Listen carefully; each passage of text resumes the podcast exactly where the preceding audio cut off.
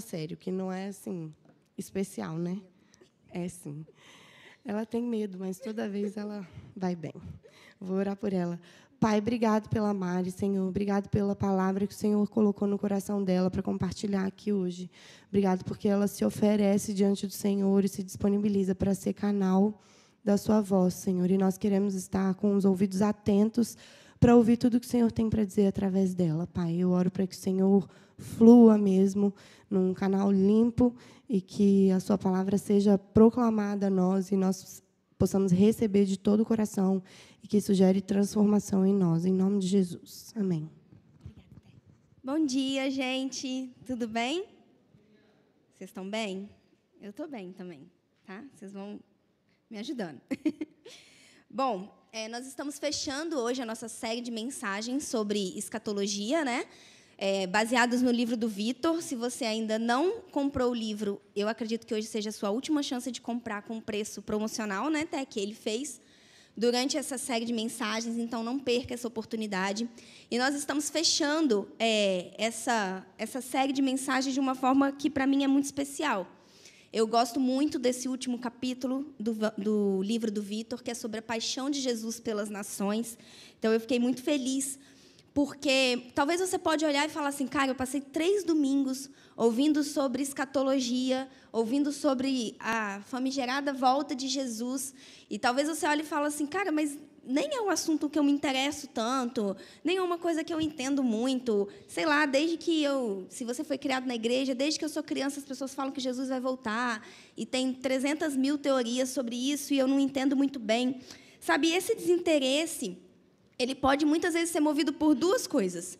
Talvez você foi um jovem é, na mesma época que eu e você viu o famoso filme Deixados para Trás e você tinha medo de que de repente é, todo mundo fosse levado e você fosse deixado. Quem foi aqui? Obrigado, você regularidade comigo ou mais velho. E você tinha medo, você falava assim, cara, eu tenho muito medo de na hora que Jesus voltar eu estar tá fazendo a coisa errada e eu ficar para trás. Então eu não quero pensar sobre isso. Ou você olhou todas aquelas teorias meio conspiratórias, assim, sabe? Tipo, 7 mais 7 vai dar tantos anos, e aí tem que acontecer isso. Agora esse Papa é o anticristo, agora vai ser não sei quantos anos, aí não era ele. Ah, então agora vai ser, agora é o Trump, tenho certeza que é, e não foi também. Então você ficou olhando isso e isso te desmotivou. Você falou: ah, quer saber? Ninguém sabe nada disso, e eu vou deixar isso para lá, e nada faz sentido. E essas teorias malucas deixaram você é, desinteressado por escatologia. Então, duas coisas nos afastam de escatologia: medo e esse desinteresse por incongruências que a gente vê nas interpretações. Mas isso aconteceu comigo também. Vou ser bem vulnerável. Isso aconteceu comigo, sabe? Eu olhava e falava, cara, cara, eu não quero saber não. Quando Jesus voltar, ele voltou, eu só tenho que ser crente até lá e vai ficar tudo bem.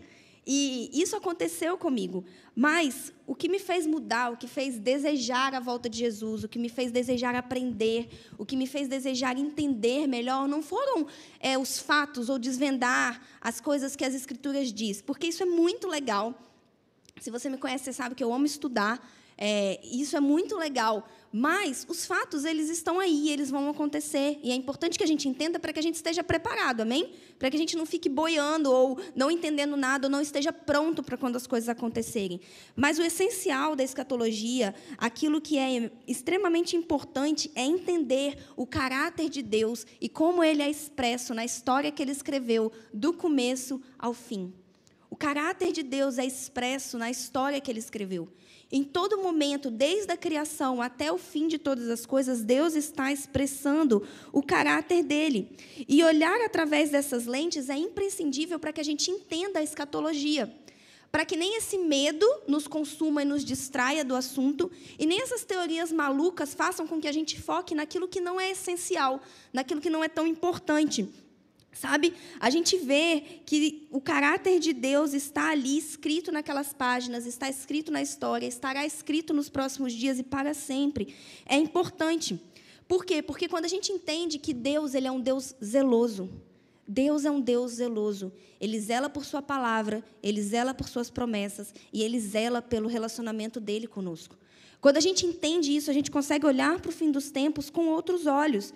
Deus, ele é um Deus de amor. Isso é o caráter de Deus. A Bíblia diz que ele é amor.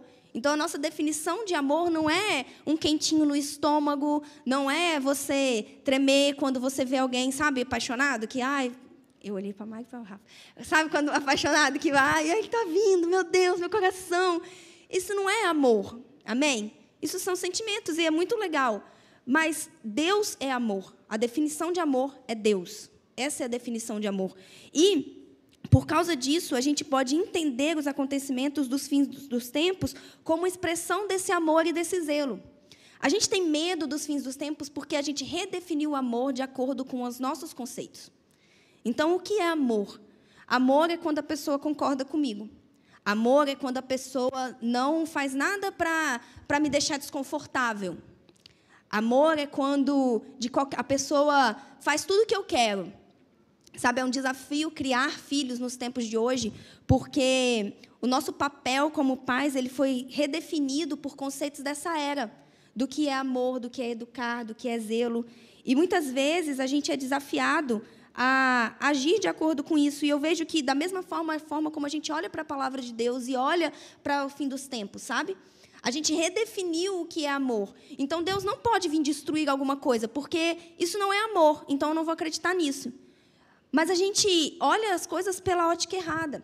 E eu preciso entender que a justiça divina, que a forma como Deus vai exercer justiça no fim dos tempos, é uma expressão do amor e do zelo dele. Ele nos ama tanto que ele precisa ser justo. Ele zela tanto por sua palavra que ele precisa impregnar justiça, ele precisa fazer justiça. Então, o fim dos tempos não é a respeito de como Deus vai destruir o mundo ou como ele vai julgar as nações. Embora o fim dos tempos envolva a justiça divina, não é só sobre Jesus vindo estabelecer o reino dele. Sabe? Ah, o fim dos tempos é sobre um cara egocêntrico que quer vir estabelecer o reino dele? Não. O fim dos tempos não é sobre isso. O fim dos tempos, o fim de todas as coisas é sobre um Deus que é amor, sente saudades imensas de estar conosco em plenitude. O fim dos tempos é sobre a paixão de Jesus pelas nações. É sobre a forma como Jesus nos ama tão intensamente. E esse amor é tão grande que é difícil para nós, às vezes, compreendermos esse amor, compreendermos a magnitude dele. E por isso a gente, às vezes, não entende bem. E aí eu queria ler com vocês Salmos 2. Salmos 2 é como se fosse um pequeno resumo, assim, uma sinopse do que, que vai acontecer. E depois, durante a Bíblia, a gente tem outros textos que meio que expandem o que acontece em Salmos 2, sabe? E expandem isso e explicam isso. Mas nós vamos ficar hoje com Salmos 2. Amém? Posso ler? Nem olhei a hora, hein? Tá bom, vou ficar de olho agora. Por que se amotinam os gentios e os povos imaginam coisas vãs? Os reis da terra se levantam e os governos consultam juntamente contra o Senhor e contra o seu ungido, dizendo: Rompamos as suas ataduras e sacudamos de nós as suas cordas.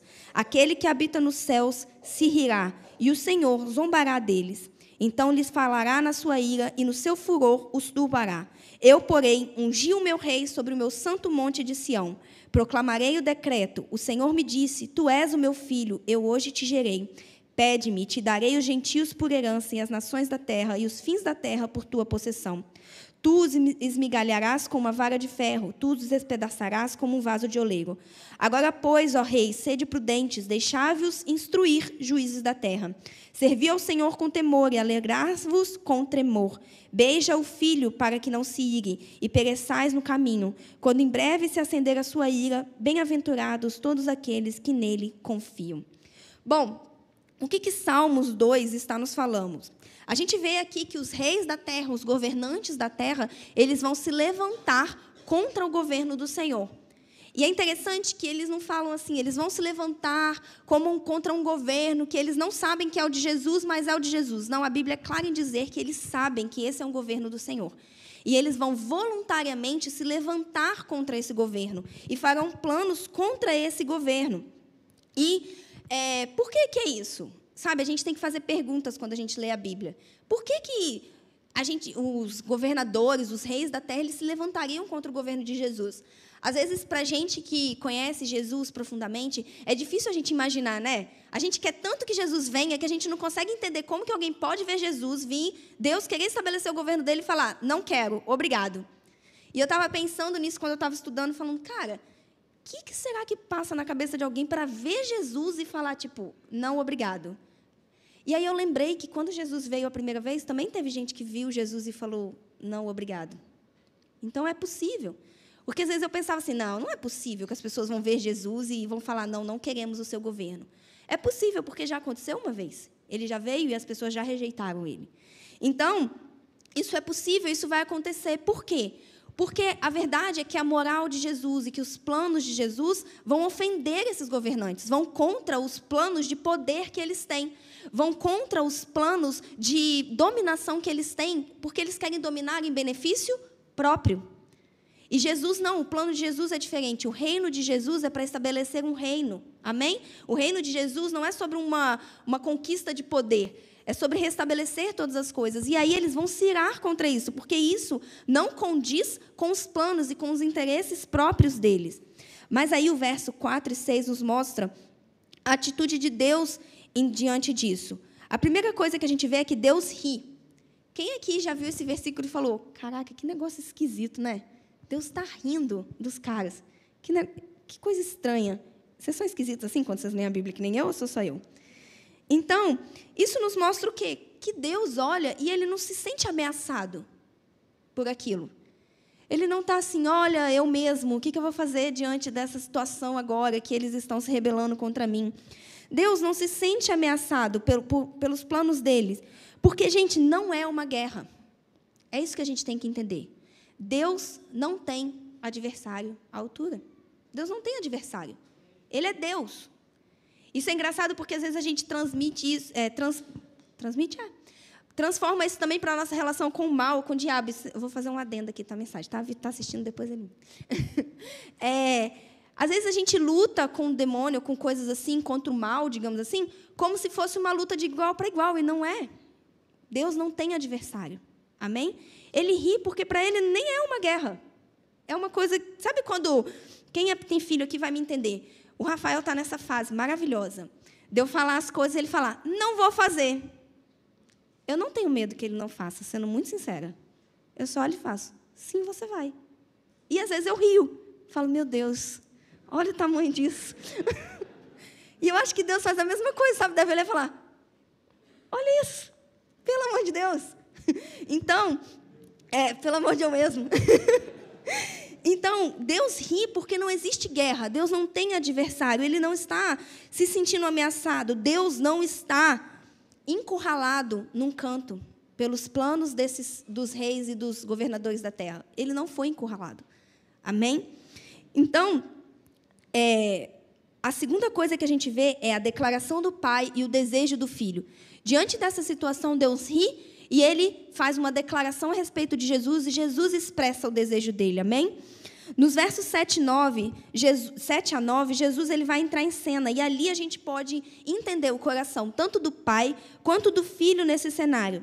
O pai vai entregar ao filho a liderança das nações, amém? Ele vai dizer: Toma, filho, é sua, pede-me e te darei as nações por herança. Ele entrega ao filho a liderança dessas nações. E por que, que ele entrega ao filho? Por que Jesus recebe a liderança das nações? Porque ele é o único digno. Amém? Quando a gente lê Apocalipse, isso fica muito claro para nós. Jesus é o único digno, porque ele venceu a morte. Ele venceu a morte, ele é o único digno de executar os juízos de Deus. Jesus ele venceu a morte e a partir disso ele se tornou, ele foi capacitado, ele é capaz hoje de executar esses juízos com justiça. Mas é engraçado a gente ver eu sou mãe, gente, então tudo eu vou olhar meio que por, uma, por essa ótica, né, até. Tudo a gente tem um pouco dessa ótica. E eu vejo assim que Deus está lá executando o plano, os governadores da terra se levantam, e aí Jesus vai e fala assim: olha, tudo bem, eles continuam se rebelando, mas eu ainda os desejo. É tipo uma criança fazendo pirraça, e a mãe olha e o pai olha e fala: tudo bem, você está me irritando, você está se rebelando, mas isso não abala o meu amor por você. E a Bíblia diz que o amor de Deus é ainda muito mais perfeito do que o nosso amor pelos nossos filhos. Então, Jesus é, não deixa essa rejeição, essa rebeldia dos, das nações, não faz com que Jesus desista do plano ou desista deles. Eu acho isso tão lindo. Porque, mesmo que as pessoas se insurjam contra ele, ele olha ainda com misericórdia e amor. Ainda ele deseja, aquilo não abala o desejo do coração dele. Isso é um conceito tão estranho para nós que temos como amor é, baseado, sabe? O nosso amor muitas vezes se baseia no quanto as pessoas nos agradam, no quanto aquela situação é cômoda para nós, no quanto aquilo serve os nossos interesses. Isso confronta o meu coração profundamente. Porque não importa o quanto aquelas nações se rebelem, Jesus ainda deseja essas nações ardentemente. Ele ainda as deseja, ele ainda as ama, ele ainda quer ficar com elas. O coração de Jesus permanece apaixonado e zeloso por elas. E é dessa paixão, é desse zelo, é desse amor que flui o furor de aniquilar tudo que impede a restauração e a união eterna nossa com Ele.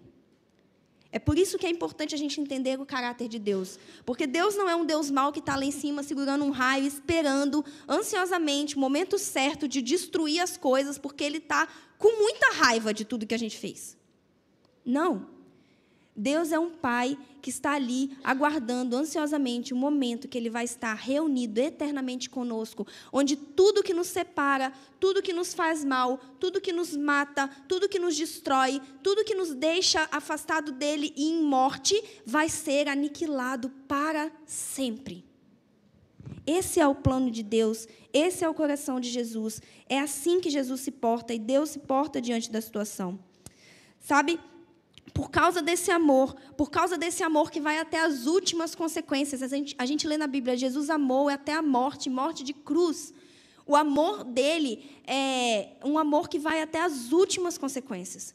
E por causa desse amor que vai até as últimas consequências, ele ama furiosamente, está disposto a destruir tudo que se coloca entre ele e o objeto desse amor, que somos nós.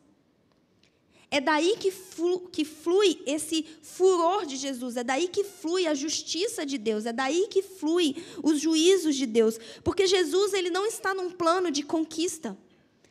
Ele não traçou um plano de conquista, olha, eu vou fazer isso e eu vou fazer aquilo, porque aí eu vou me tornar o rei da terra. Não. Jesus não é egoísta, Jesus não é egocêntrico, Jesus não é autoritário. Jesus ama, e ele nos ama apaixonadamente e furiosamente.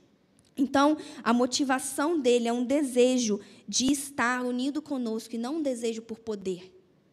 Ele não deseja ter poder.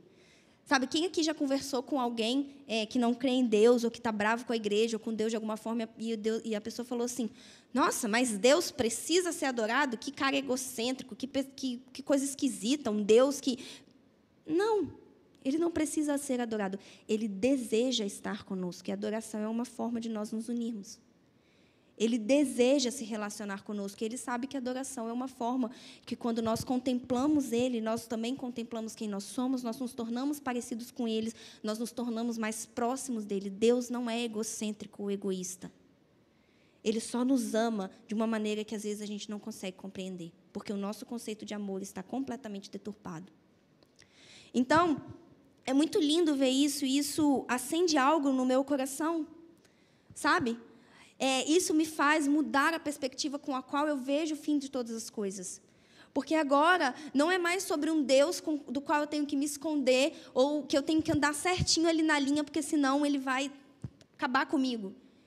Cara, ele me quer tanto que a minha resposta é querer ele de volta. Ele me quer tanto, ele me deseja tanto. Como que o meu coração não vai também desejá-lo? Como que o meu coração não vai também se voltar para ele? E é muito lindo ver isso. E qual é o nosso papel?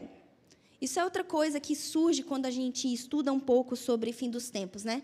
Você olha e fala todas as coisas que vão acontecer e tudo que vai fazer e a gente não sabe ao certo quando vai ser, a gente, né? Porque a gente não é daqueles lugares que faz contas e tenta acertar o ano.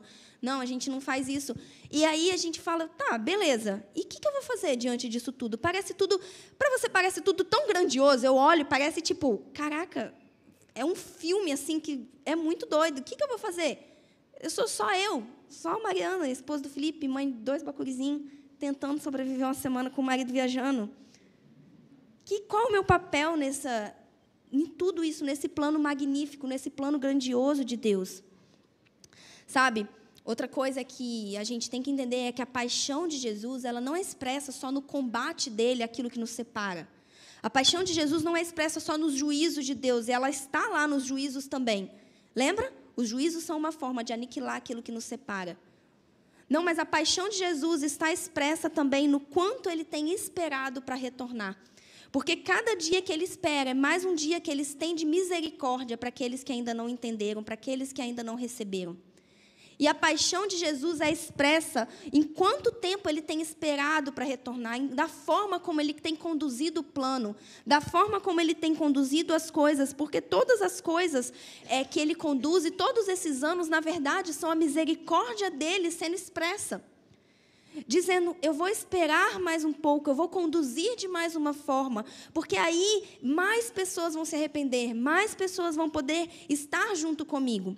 A paixão de Jesus é também expressa nessa espera.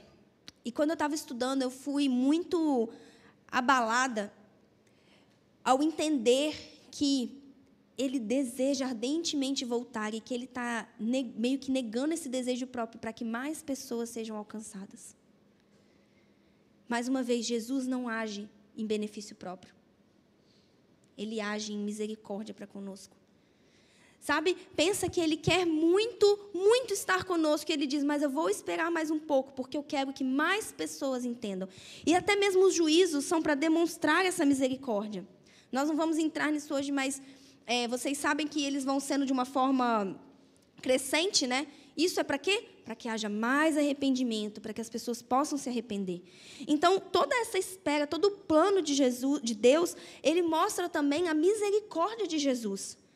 Sabe, é como se ele tivesse lá querendo voltar, mas não voltando por causa disso, porque ele quer estender misericórdia.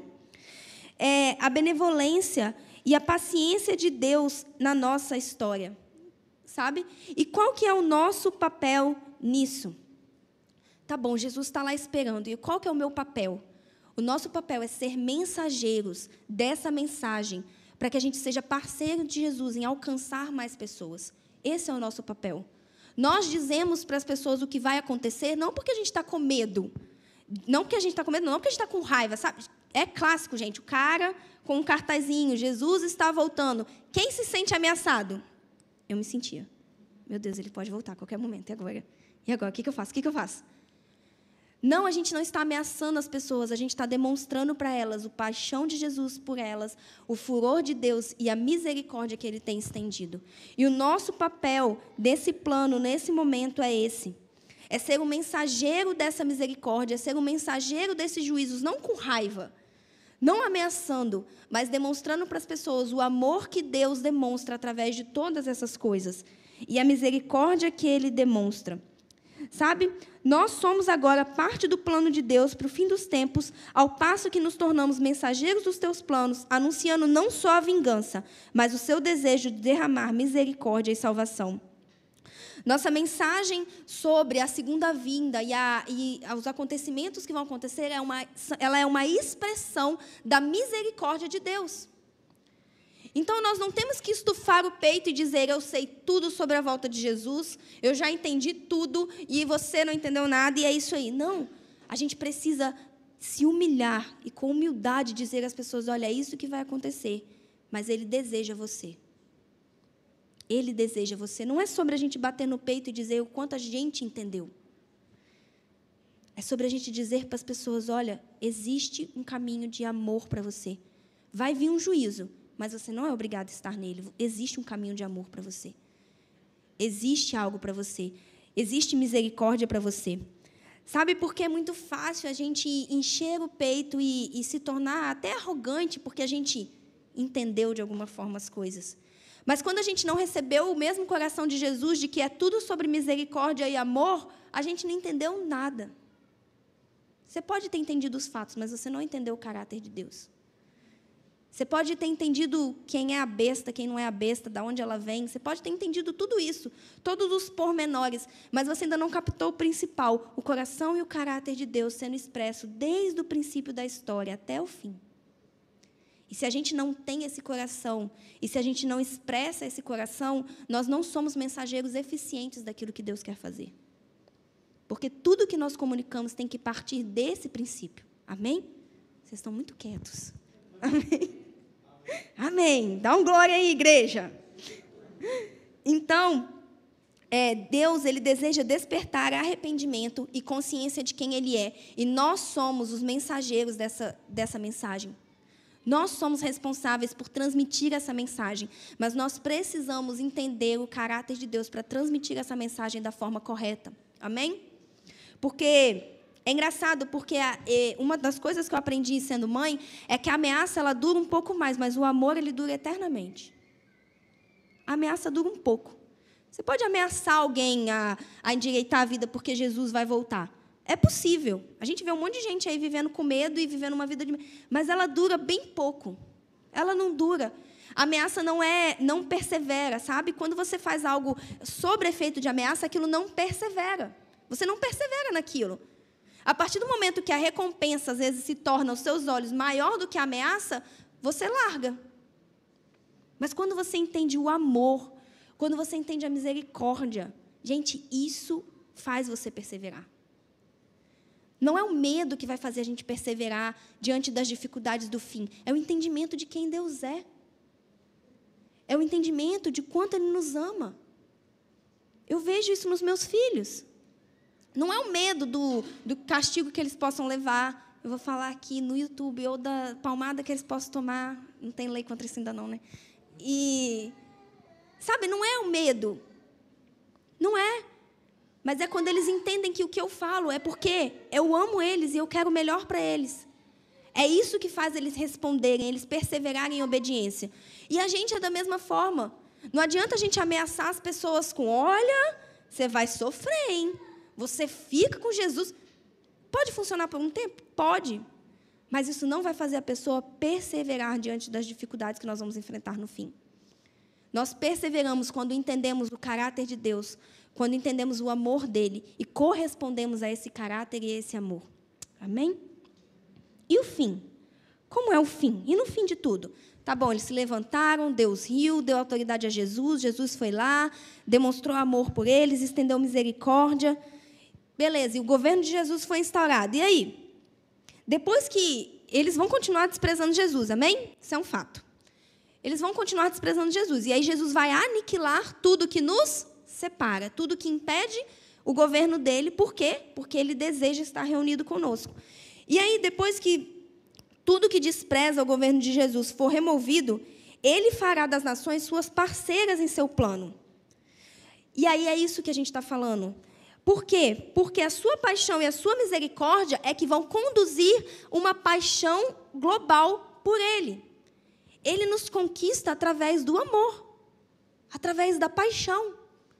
Ele não nos conquista através de ameaças, ele nos conquista, conquista através do amor, e é assim que ele vai conquistar as nações.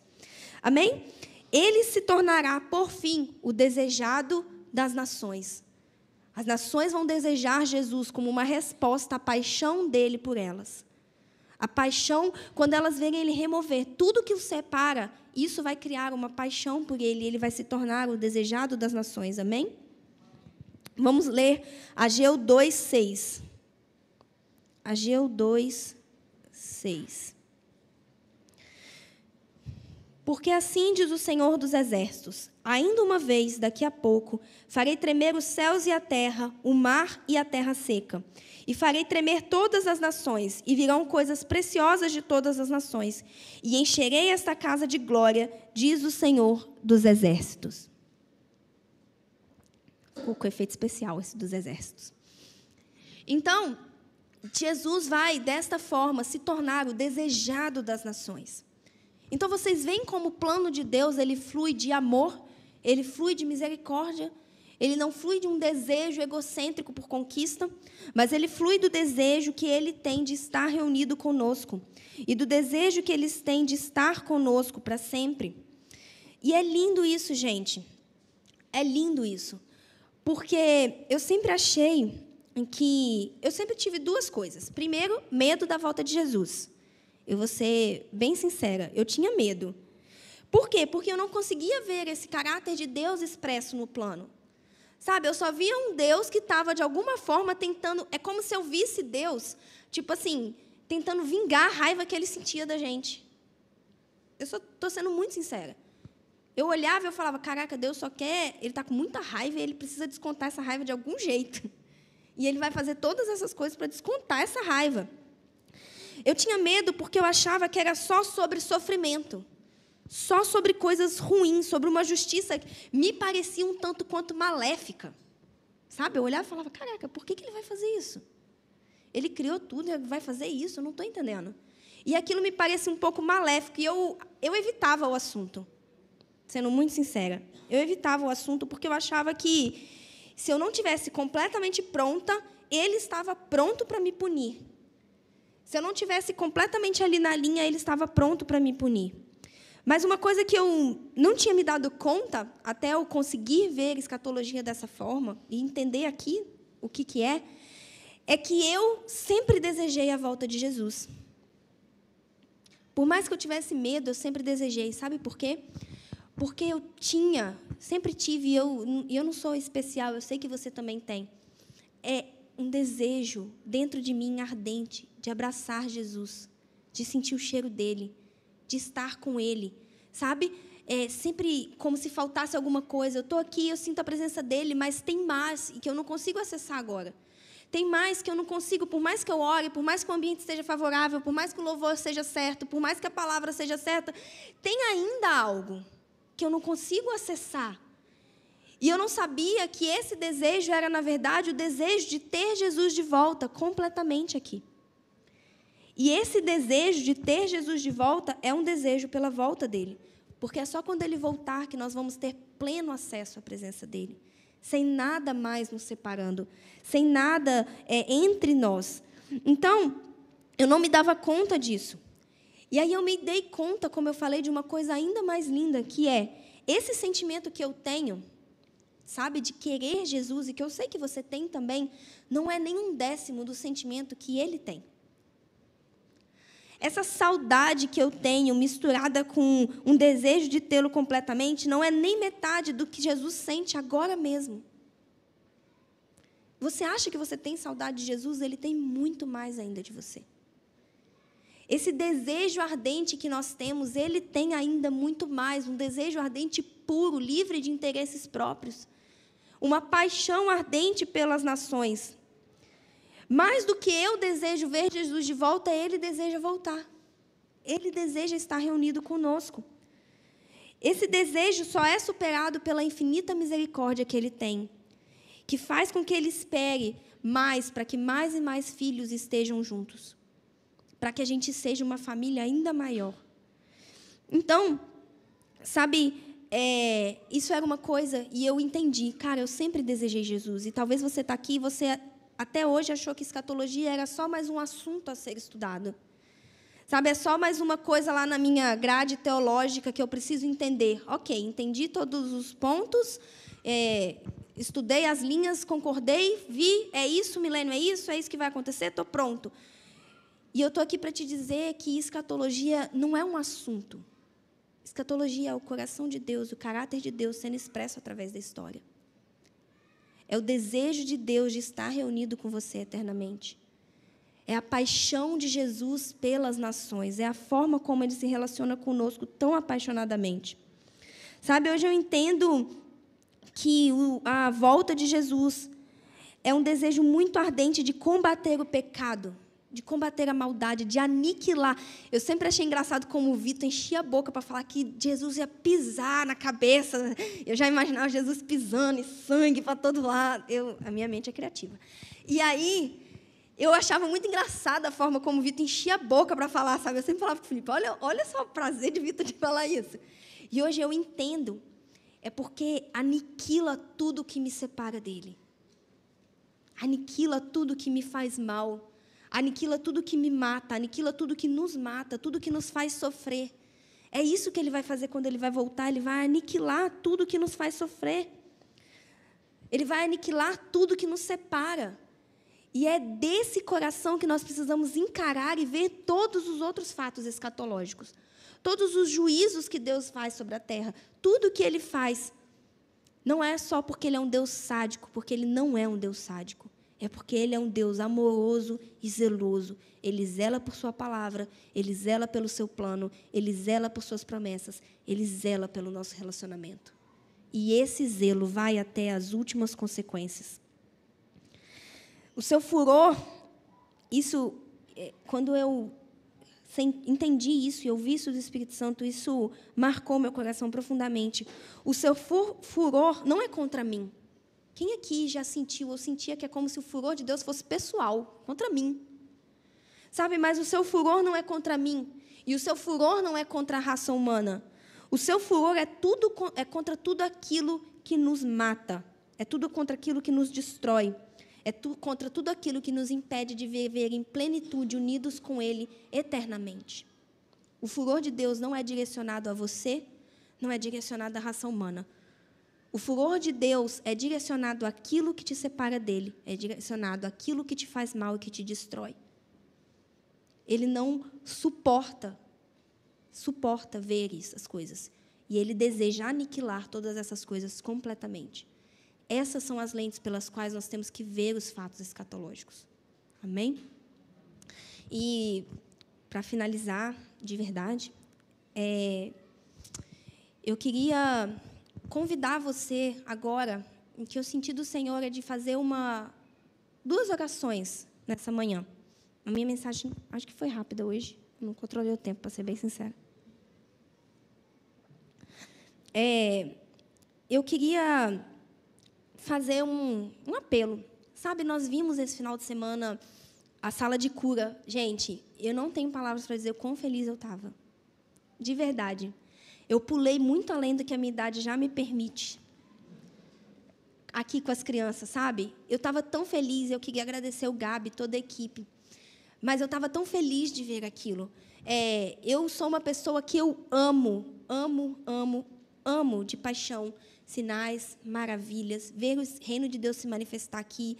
Não porque eu gosto do hype, mas é porque eu vejo naquilo o amor de Deus, sabe? O caráter de Deus sendo expresso. Quando o Hoffman estava aqui ontem, eu orei por ele, e não foi porque eu orei, mas assim, que eu estava aqui, e ele falou, ele olhou para mim e falou: "Cara, eu senti um alívio.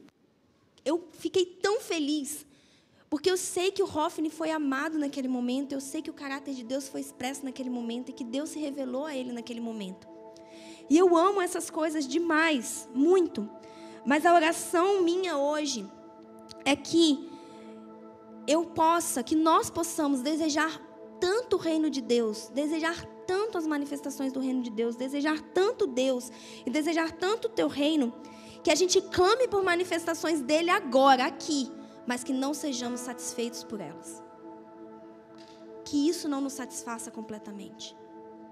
Sabe, eu quero clamar por cura, eu quero ver perna crescendo, eu quero ver gente levantando da cadeira de roda, eu quero ver cego vendo, eu quero muito, muito. Quero muito isso. Mas eu não quero ser satisfeitas por essa coisa de forma que eu esqueça que algo melhor existe para mim, que é a manifestação plena do reino, que é a volta de Jesus. Eu quero que a gente ore hoje para que se acenda em nós um desejo no nosso coração e a gente tem conversado sobre como nós temos sentido é, o Senhor é, levar a nossa comunidade, sabe, para esse nível maior de manifestações sobrenaturais, de ver Deus se mover no nosso meio. Mas porque eu acho que nós estamos no começo de ver isso, eu quero que nós tenhamos um coração correto, de que entendam que essas manifestações elas são relances do reino aqui mas elas não podem fazer a gente se acomodar e fazer com que a gente pare de clamar intensamente: Maranata. Esse é o clamor do nosso coração. Esse é o clamor dessa comunidade.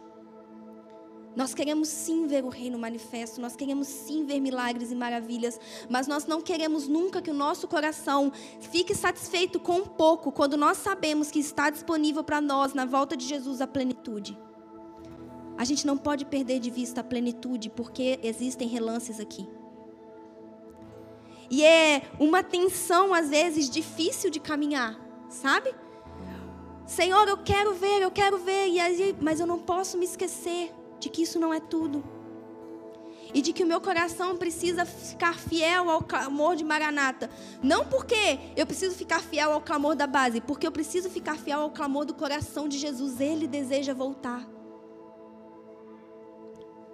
Eu preciso clamar Maranata, porque esse é o coração de Deus. Não porque nós somos a base, especialmente chamados para os fins dos tempos. Eu preciso clamar Maranata porque esse é o coração de Deus. E eu preciso clamar por milagres e maravilhas agora porque esse também é o coração de Deus. E essas duas coisas não precisam necessariamente ser opostas. É uma tensão que nós precisamos aprender a caminhar. Eu quero ver o reino manifesto agora, mas isso não pode apagar no meu coração o desejo pela plenitude do reino na volta de Jesus. Sabe aquela coisa de eu quero mais, mas não quero estar satisfeito? É isso. Eu quero mais, mas não quero estar satisfeito. Eu não quero estar satisfeito com o agora, porque o agora não é tudo que há. Mas eu quero a manifestação agora também. Eu queria convidar você a ficar de pé e, e clamar isso ao Senhor, e pedir isso ao Senhor. Sabe, eu. Eu não entendi tudo ainda. Acho que a gente está num processo de entender. Mas eu acho que nós precisamos clamar ao Senhor por esse desejo ardente de ver as manifestações aqui. Precisamos clamar ao Senhor por esse desejo de querer ver o reino se manifestar, pessoas sendo libertas, saradas pessoas levantando de cadeira de rodas, sinais e maravilhas que apontam para o amor e para o caráter de Deus. Mas eu desejo ardentemente que isso não roube do meu coração o desejo pela plenitude. Amém? E eu queria que você orasse agora. Primeiro nós vamos orar por isso.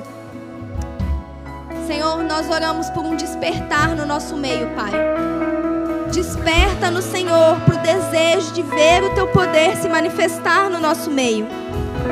Desperta no Senhor pelo desejo de ver o teu poder agir, de ver o teu Espírito Santo entre nós. Operar sinais, operar maravilhas, operar milagres. Desperta, Senhor, o nosso coração para esse desejo. Porque nós sabemos que o Senhor quer agir em nosso meio. Ah, Pai, faz-nos ver com os teus olhos, Pai, as impossibilidades. Faz-nos ver as impossibilidades não diante daquilo que elas são, mas diante do teu poder que pode reverter delas. Pai, que ao olhar para os enfermos a gente não se desespere, mas a gente saiba que existe um poder sobrenatural para aquilo disponível e que nós podemos sim orar e que o Senhor vai sim se manifestar. Ah, Pai, desperta o nosso coração para amar os relances da manifestação do Teu reino agora. Pai, eu te peço, unge-nos como comunidade com ousadia, Senhor. Unge-nos com confiança no Teu amor e no Teu poder.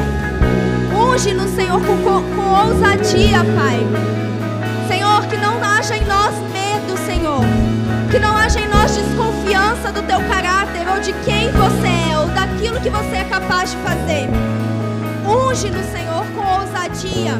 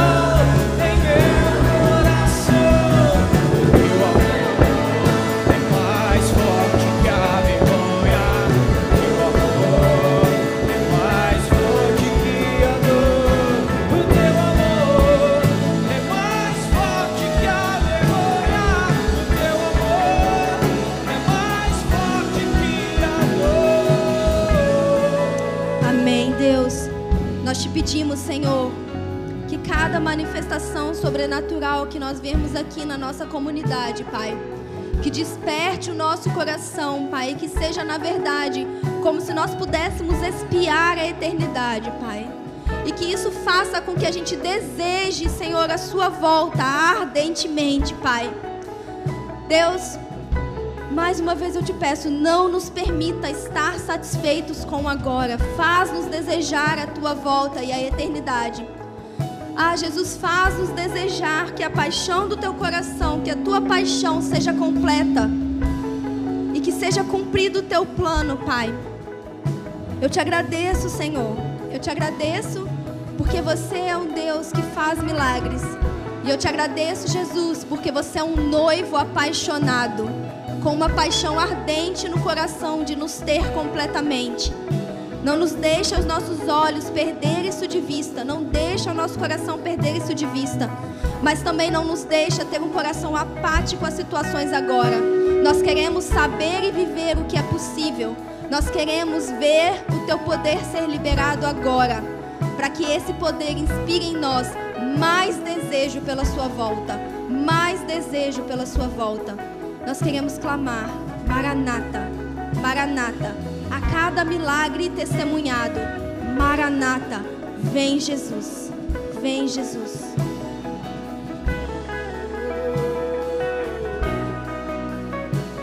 lavados, remidos pelo teu sangue das trevas tiras, ao Pai nos guiou, lavados, remidos